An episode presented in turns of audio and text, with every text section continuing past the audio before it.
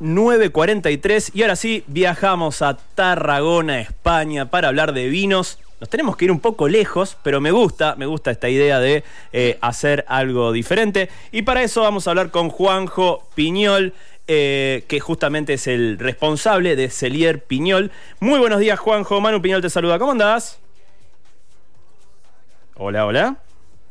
Hola. ¿Se escucha? ¿Sí? Ahora sí. Sí, sí, sí, te escucho. Buenas tardes desde España, buenos días Argentina. ¿eh? Eh, bien, ahí con la diferencia horaria, porque allá son las casi las 3 de la tarde ya, ¿no? Sí, sí, sí, ahora acabamos de comer. ¿eh? Ah, Sí, sí. qué bueno. Y nosotros acá recién pasando el desayuno. Eh, Sí, me sí, sí, tiempo de siesta, ¿eh? Tiempo de siesta. Está buenísimo. Imagino ya habiendo pasado por algún vino en particular para, para el tema del almuerzo, ¿no?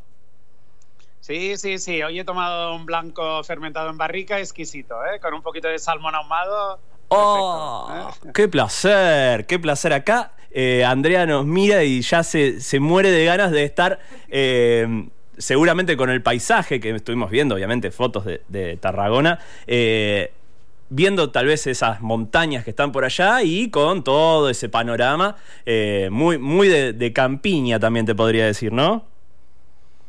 Sí, sí, sí, es una zona para la gente que no conozca, ¿eh? Porque, bueno, conoces eh, Madrid, Barcelona, otras zonas. No, nosotros estamos en la zona se llama Terra Alta, que eso significa montañas altas en, bueno, tierra alta en, en catalán. Y estamos como más o menos dos horas al sur de Barcelona, en las montañas, pero cerca del Mediterráneo. Entonces es una zona muy bonita, con montañas de unos mil metros de altitud, pero el viñedo sobre 500 metros, cerca del mar, un microclima muy bueno, mediterráneo, con toque continental, para elaborar muy buenos vinos. ¿eh? Eh, eso lo estábamos viendo en las redes sociales, vinos premiados, vinos con muy buenas calificaciones. Contanos un poquito, en principio, cómo es eh, la historia de la bodega familiar. Y acá no me incluyo yo, pero bueno, por compartir apellido. eh, Bueno, quién sabe, ¿eh? tenemos que hacer el historial, a ver. ¿eh? mirá que Si no te, voy a, algún ancestro en común, ¿eh? no te voy a reclamar una parte de la bodega, solamente alojamiento cada vez que vayamos para allá. eh, Solamente Sí, eso. Sí, estás invitado, estás invitado, ningún problema. ¿eh? Che, bueno, contanos un poquito Pues cómo. la- Sí, sí, te digo, sí, la bodega es la bodega familiar por parte de madre. Eh, la parte Piñol es por parte de mi madre, Josefina Piñol. Eh, y conmigo ya es la tercera generación que estamos en el mundo del vino, ¿no? Entonces mi, mi abuelo es un poquito el que empezó a elaborar vinos de forma artesanal, de sus viñedos, ¿eh? y pues bueno, lo estuvo haciendo, pero vinos más a granel. Y luego fue en el año hasta el año 90 y a principios del 90 mi madre es cuando decidió hacer Josefina Piñol, que es la que decidió hacer un poco el cambio de pasar de vinos a granel a vinos embotellados de calidad y yo que me incorporé en la bodega familiar luego hacia el año 2000, Ujú. aproximadamente 20 años llevo en la bodega y pues eh, haciendo vinos principalmente de las variedades autóctonas que tenemos aquí en la zona, que Ujú. son blancos con garnacha blanca principalmente y luego Ujú. tintos de garnacha tinta, cariñena y morenillo. Es decir, eh, es una zona que tenemos variedades autóctonas. No quiere decir que no nos guste un buen chardonnay, un buen malbec, un buen eh, otra carmener, otras variedades, ¿no? Pero intentamos ofrecer un poco lo que nos hace únicos o lo que nos hace diferentes. O yo digo, si mi abuelo eh, Juan Piñol plantaba garnacha o cariñena en lugar de cabernet o merlot, es por algo, ¿no? Porque la climatología, el tipo de suelo, calcario, todas las características de la zona hacen que se expresen mejor estas variedades más enraizadas a nuestra zona. ¿no? Contame un poquito porque acá casualmente algún lugar ofrece algún vino de, de uva garnacha, pero muy poco. Entonces, contanos un poquito Hmm. qué semejanza o diferencia, digamos, como para que tengamos eh, ese aspecto sensorial en la cabeza entre, bueno, justamente la uva garnacha o, mm, eh, y el Malbec o alguna cepa que, digamos, que, que, conozcas que, vale, eh, sí, que, sí. que se promueve mucho en Argentina. Aquí tenemos garnacha, hay como dos garnachas, mucha gente no conoce garnacha y cuando conoce garnacha solo conoce como garnacha tinta, pero hay también garnacha blanca, ¿eh? que es una variedad eh, también autóctona de aquí de la zona. La garnacha, yo siempre digo, es una variedad que tiene bastante concentración alcohólica, es, necesita zonas del, de ciclo largo, es decir, que haga calor, muchas horas de sol para que madure bien. Es una variedad que tiene bastante grado alcohólico, es fácil tener 14, 15 o más Apa. grados alcohólicos, pero tiene una buena fruta, es muy goloso en boca, es muy redondo y no es tan tánico como puede ser a lo mejor un Malbec, un Cabernet, que son variedades un poco más tánicas, más potentes en boca. Es una variedad un poco más golosa, más fácil en boca. No tiene tanto color, a lo mejor es un poquito más, bueno, tiene un buen color, pero no un Cabernet, otras variedades tendrían a lo mejor más color, pero por contra es eh, muy elegante y muy gastronómica, diría yo. Es una variedad que marida muy bien con la comida y, es eh, importante, ¿no? Al final yo siempre digo, buen vino, buena comida y buena compañía, ¿no? Si algo falla, eh, no funciona la cosa. che, y contanos de las otras dos variedades que nosotros, ahí sí me mataste, no conozco ninguna de las dos, eh, cariñeña, cariñena, y morenillo. Y morenillo. Sí. Cariñena es también en, el sur de Francia, o es una variedad más mediterránea también, como Carignan. Es otra de las variedades típicas de aquí. Es una variedad un poquito más rústica que la garnacha. Estamos diciendo que la garnacha tiene un poco más de fruta, a lo mejor roja, más goloso, más fácil de beber. La cariñena es lo opuesto. A lo mejor no tiene tanto grado alcohólico, pero tiene mucho más color. Es un poquito más tánica, pero tiene muy buena acidez. Entonces eh, hacen muy buena mezcla. Es decir, tener un poquito de garnacha con un toque de cariñena siempre le da un poquito más de frescor y de estructura al vino. Y luego Morenillo es una variedad autóctona aquí de la zona que hemos recuperado ahora últimamente. Hay muy poca y es solo casi en Terra Alta, es decir, no se encuentra en otras zonas de España o incluso aquí en Argentina, en Francia, en otros sitios. Y es más, yo siempre digo que es como de un tipo más, como un Pinot Noir, pero mucho más maduro. Es una variedad más ligera, más light, pero que conserva muy buen frescor y muy buena acidez es un vino para muy fácil de tomar por copas o con una carne blanca. En cambio, la cariñena o la garnacha serían variedades un poquito más para disfrutar con una buena carne roja o algo un poquito más contundente a la hora de comer. Ajá, está bueno, está bueno. Che, eh, contame un poco más de, la historia familiar, algo me adelantaste antes, pero eh, el hecho de, encontrar una familia que produzca vinos, y esto ya lo saco, digamos, de, la cuestión del chiste familiar y la aportación de apellidos, pero bueno, eh, me parece muy interesante, digamos, hacer la continuidad y después el giro eh, que también nos pasó acá en Argentina a principios de los 90, este giro a la producción tal vez no tan masiva y sí al embotellamiento, a la selección de uvas, pasar del tinto tradicional a ya, digamos, con la, cepa de, a la selección de cepas, eh, toda una, cuestión que no, solamente fue un fenómeno en Argentina, sino que también se fue dando eh, en distintas partes del planeta, como estábamos, estabas relatando antes. ¿Cómo, cómo, cómo fue esa, esa rotación y ese desafío familiar también, porque decir, bueno... Un poquito, un poquito, sí. Bueno, antes a lo mejor no me he alargado tanto en el tema familiar, fue pues lo que te decía, ¿no? Mi abuelo había hecho graneles toda la vida, que no seleccionaban, no seleccionaban tanto calidades y esto. Y yo me acuerdo, pues en el año justo, la bodega era familiar, ¿no? Y mi abuelo aún vive hoy en día, 103 sí. años, ¿eh? Con que eso quiere decir que si bebes vino espiñol, y todos los que nos llamamos piñol, si bebes selle piñol, vives para siempre, ¿eh? Casi.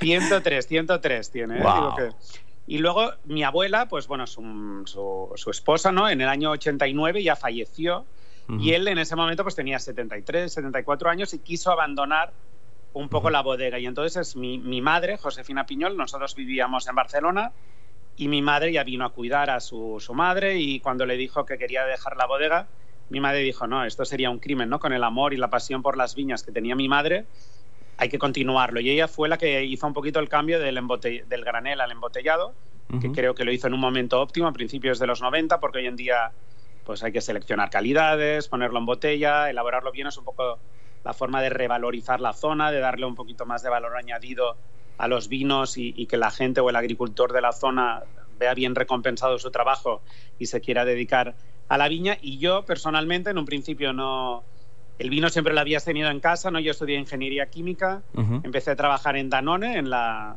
en Argentina, si tenéis Danone, la empresa, la multinacional francesa de yogures y eso, que me gustan mucho los yogures, ¿eh? pero una copita de vino es mucho mejor. ¿eh? Y luego en el año 2000 decidí un poco volver. ¿eh?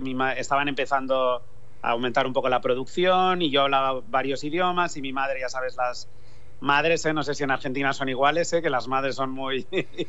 y venga, tienes que volver, tienes que volver. Y dije, bueno, vuelvo, pero vuelvo un año, si me gusta, si no me gusta, me vuelvo a Barcelona. Y ya cuando me quedé impregnado del vino y de todo, ya no he vuelto y no me arrepiento de nada. Y gracias a eso, pues ahora vendemos los vinos casi en 25 países diferentes. Vendemos el 70% es exportación, 30% a nivel nacional, principalmente en Cataluña, en la zona de Barcelona o Tarragona Y por desgracia, aún en Argentina aún no, no vendemos, pero esperemos que pronto, ¿eh? eso va a depender de tantos factores, pero sí, ojalá que lleguen porque, digamos, es una forma también de, aprender y de acercarse a otros sabores. Eh, como hablábamos antes de, sacarte al aire de, esto de que en Argentina hay una, feria que se hacía siempre en Buenos Aires y uno podía ir y conocer distintos sabores traídos, digamos, de distintas partes del país. Eh, nosotros, viste que tenemos un país larguísimo y con muchas posibilidades, por suerte. Eh, bueno, en este caso se conjugan en una caja y, digamos, y podés conocer los sabores de Catamarca, de La Rioja, de, no sé, de Neuquén, etcétera, etcétera, etcétera, y que te llegan a... Y, creo que también cuando se abre en algún momento esta posibilidad de, importar determinadas cosas, también es una gran oportunidad para descubrir otros sabores y sobre todo a aquellos que nos gusta comer y beber, eh, siempre está bueno seguir sumando gustitos diferentes al paladar. Incluso yo ahora creo, no sé si fue justamente esta semana, oí un poco que el vino, el vino más importado hacia España era el argentino. ¿eh? No sé si porque también hay una comunidad muy grande de argentinos, sobre todo por la zona de Barcelona o algo, que había muchos... Eh, había mucho vino argentino en España o era el primer país procedente de, lo que, de los que comprábamos vino. ¿eh? Con que esto buenas noticias, que aquí consumimos mucho vino argentino Entonces invito a los argentinos que beban un poco de vino español. Está buenísimo. Cuando se puedan abrir otra vez normalmente las fronteras, pase el coronavirus, seguramente eh, va a haber una afluencia importante de argentinos. Que... Madre mía, esto de la pandemia eh, nos tiene un poco... Yo que viajaba mucho por el tema de exportación, que llevaba más la parte de exportación de la bodega, pues ahora no puedes... Eh, y en España últimamente estamos también en cifras no muy buenas y no, puedes viajar casi ningún sitio.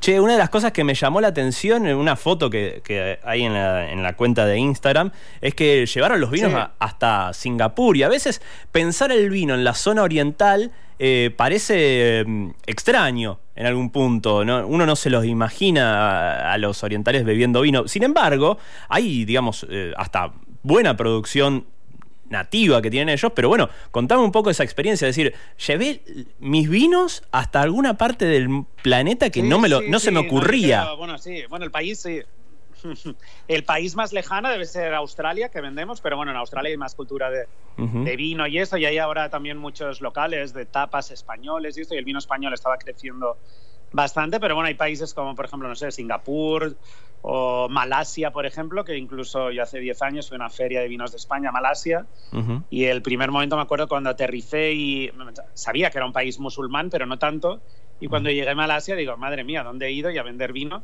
Si cuando llegué al aeropuerto todas las señoras llevaban el, como el burka este, todas tapadas. Y pensé, madre mía, si aquí no bebe nadie vino.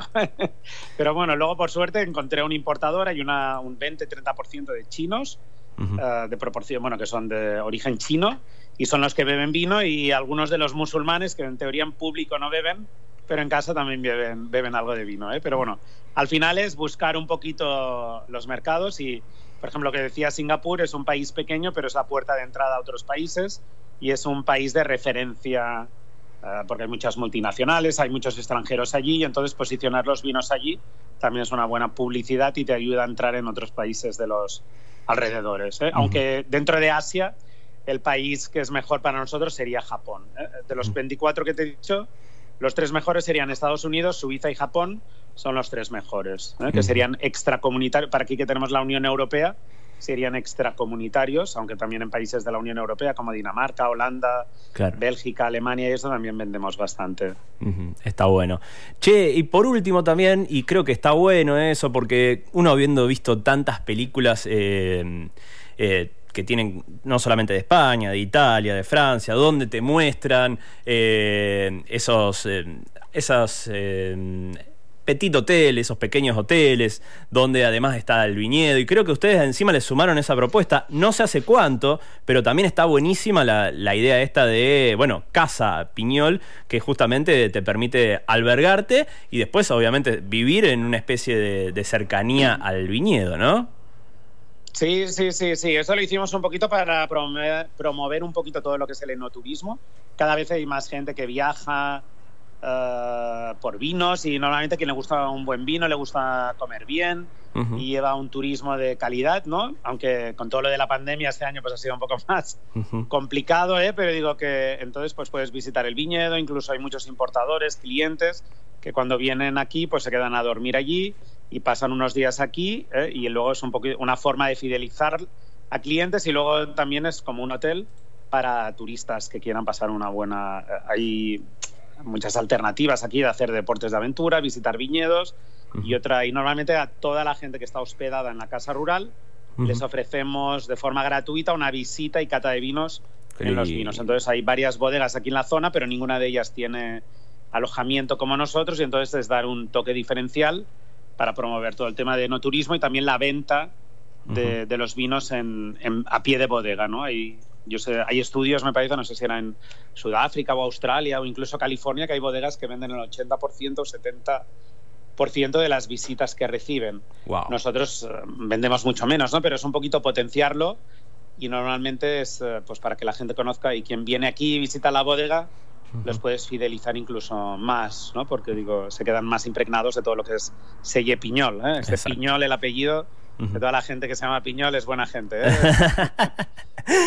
che, Juanjo, la verdad que estuvo buenísima la charla, me encantó, la pasé bárbaro. Conocí un poco más, me dieron más ganas todavía de cuando se abra un poco todo esto, poder viajar y poder. esperamos aquí, ¿eh? Poder conocer. Obviamente que vamos a ir para allá cuando, cuando se pueda volver a viajar. Y obviamente la recomendación que lo busquen en redes sociales, ahí eh, es muy fácil. También en su página web, donde vas a poder conocer todos estos vinos que estuvimos hablando. Y obviamente el placer de, que nos destinen este tiempo después de, después de haber comido un salmón ahumado con un, vino blanco, eh, pensando ya en la siesta.